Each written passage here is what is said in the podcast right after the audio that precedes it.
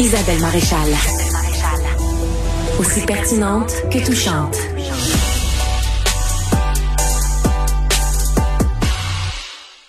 Je suis en compagnie de Sophie Durocher. Salut. Bonjour Isabelle. Euh, tu veux revenir sur le témoignage vraiment touchant de la Très médecin touchant. oncologue de Carl Tremblay, le chanteur euh, des Cowboys fringants. On a vu son témoignage sur Facebook. On a pu lire aussi sa- son témoignage dans, euh, dans dans le journal. Dans le devoir. dans le devoir et, et, euh, moi je l'ai lu puis j'ai même euh, j'ai même été euh, euh, liké comme on dit ça aimé. aimé sa, sa, sa publication parce que parce que je trouvais que C'est pour une fois qu'un médecin s'ouvre Exactement. sans révéler quoi que ce soit du dossier médical personnel de Carl Tremblay mais je trouvais qu'il y avait beaucoup d'empathie là-dedans Voilà. Alors elle s'appelle donc euh, docteur Marianne euh, Archambault et elle a écrit donc d'abord en premier temps une lettre ouverte qui est publiée donc euh, dans le Devoir en fin de semaine et dans le deuxième temps ben, elle a accordé une entrevue à un journaliste du Devoir où elle explique plus en détail quelle a été sa relation avec Carl Tremblay. Donc il y a quatre ans, c'est elle qui a été obligée de lui annoncer à Carl Tremblay qu'il avait non seulement un cancer mais que c'était un cancer euh, métastatique. Ouais. Donc ça veut dire qu'il y avait des métastases et que c'était inopérable. Et euh, ce qui est extrêmement touchant, c'est qu'elle nous tient par la main et nous explique différents moments qui se sont passés pendant euh, ces quatre années-là. Et c'est surtout qu'elle nous explique, et moi c'est ce qui m'a le plus touché en tant que chroniqueuse culturelle, la détermination qu'il avait, Carl Tremblay, à vouloir monter sur scène malgré tout. Donc nous, on le regardait pas des coulisses, mais on le regardait de la salle ou on le regardait, tu sais, comme le fameux moment cet été à Québec. Mais ce qu'elle nous dit, c'est que lui, quand elle, le- elle le rencontrait, elle, comme médecin, elle lui disait, tu n'es pas assez en forme et tu vas te tuer en allant sur scène. Elle, raconte que euh, euh, en 2000, euh, en 2020, il voulait lui euh, faire sa tournée en Europe et elle lui disait ben non, il faut que tu prennes toutes tes énergies pour te soigner toi. Puis il a dit non non non, malgré ce can- le cancer, je veux quand même faire une tournée en Europe. Finalement, il y a eu la pandémie qui a fait en sorte que la tournée européenne a été annulée, mais n'eût été de l'annulation à cause de la pandémie, il serait allé faire la tournée en Europe. Et elle explique exactement la même chose par rapport à Québec, à quel point il tenait à monter sur scène à Québec. Et tu sais, le spectacle devait avoir lieu. Finalement, il a été annulé à cause de la de la de la météo. Et elle se disait ah enfin euh, le spectacle est annulé comme ça je vais pouvoir prendre soin de lui. Ben non, Euh, ils, ils ils ont reporté le spectacle et ça a donné ce qu'on sait. Et il y a une citation à un moment donné où elle dit euh, elle lui dit c'est trop éreintant, c'est trop fatigant de monter sur scène. Et lui disait ben non, je peux. On transfuse, on prend un petit peu de décadron, puis on y va. Et elle dit la médecin, elle dit il avait raison parce que ses shows étaient meilleurs les uns après les autres. Il a prouvé que sa façon de faire était meilleure que la mienne. Et ça, je trouve ça extrêmement touchant. Excuse-moi, j'en parle, puis j'en ai des frissons. Je trouve ça extrêmement touchant d'un médecin qui dit écoutez, moi je je parle d'un point de vue médical. Voici le conseil que je donne à un de mes patients Ouais. en lui disant je regarde euh, tes, tes- ton état physique et moi comme scientifique je te le dis tu seras pas capable et l'humain lui répond en disant oui, je vais être capable. Et finalement, il monte sur scène et porté par l'énergie de 10 000, 100 000 c'est une force personnes. vitale Et finalement, elle, elle admet que c'est lui qui a raison. Et ça, je trouve ça extrêmement touchant. Puis tu as commencé euh, euh, notre segment ensemble en parlant d'empathie. Et c'est vrai qu'on reproche tellement souvent à nos médecins, d'être froid à notre personnel rationnel. Oui, de pas, euh, ben, Voilà. pas les infirmières. Les infirmières Non, sont non. très empathiques, mais les médecins souvent, surtout quand il s'agit de médecins spécialistes, sont assez carrés. Ils ont pas le temps. Ils ont tellement de Ben, dossiers. Ils ont 3000, 4000 il faut qu'ils dossiers se fassent une carapace Puis aussi. ils le disent souvent, on commencera pas à rentrer dans le personnel. Puis, puis ils sont aussi eux-mêmes surmenés. Je veux dire, moi, j'en connais beaucoup en ce moment là, qui ont peu de temps avec chacun. Fait que c'est, tu vas euh, au point. Puis euh, avez-vous des questions? Puis si vous en avez pas, pour ça, faut que tu arrives comme patient avec ta liste pour pas rien oublier, parce Faut que le que prochain rendez-vous, c'est peut-être dans deux trois mois.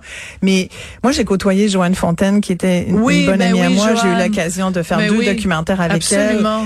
elle. Et, et c'est à sa demande qu'on a fait le premier, c'est à sa demande qu'on a fait le deuxième. Et Joanne m'avait expliqué que un peu euh, comme Carl Tremblay, le fait d'être en public, sous- Voilà. elle avait, c'est des gens qui ont passé leur vie sous l'œil du public, euh, adulés par des fans. Et à se nourrir de à se nourrir de cet amour. Puis Ouais. si tu fais, si tu es un artiste parce que tu veux qu'on t'aime, là, tu un artiste Ouais. qui dit le contraire, C'est un menteur. ben, y a, bon.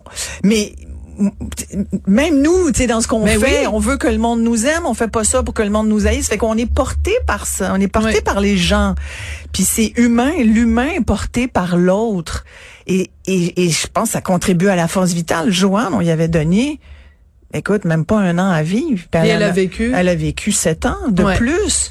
Et moi, je pense que c'est beau. Elle s'est mise à faire plein de conférences. Elle s'est, tu sais, c'était, elle a développé son espèce de slogan, euh, hop la vie. Ouais.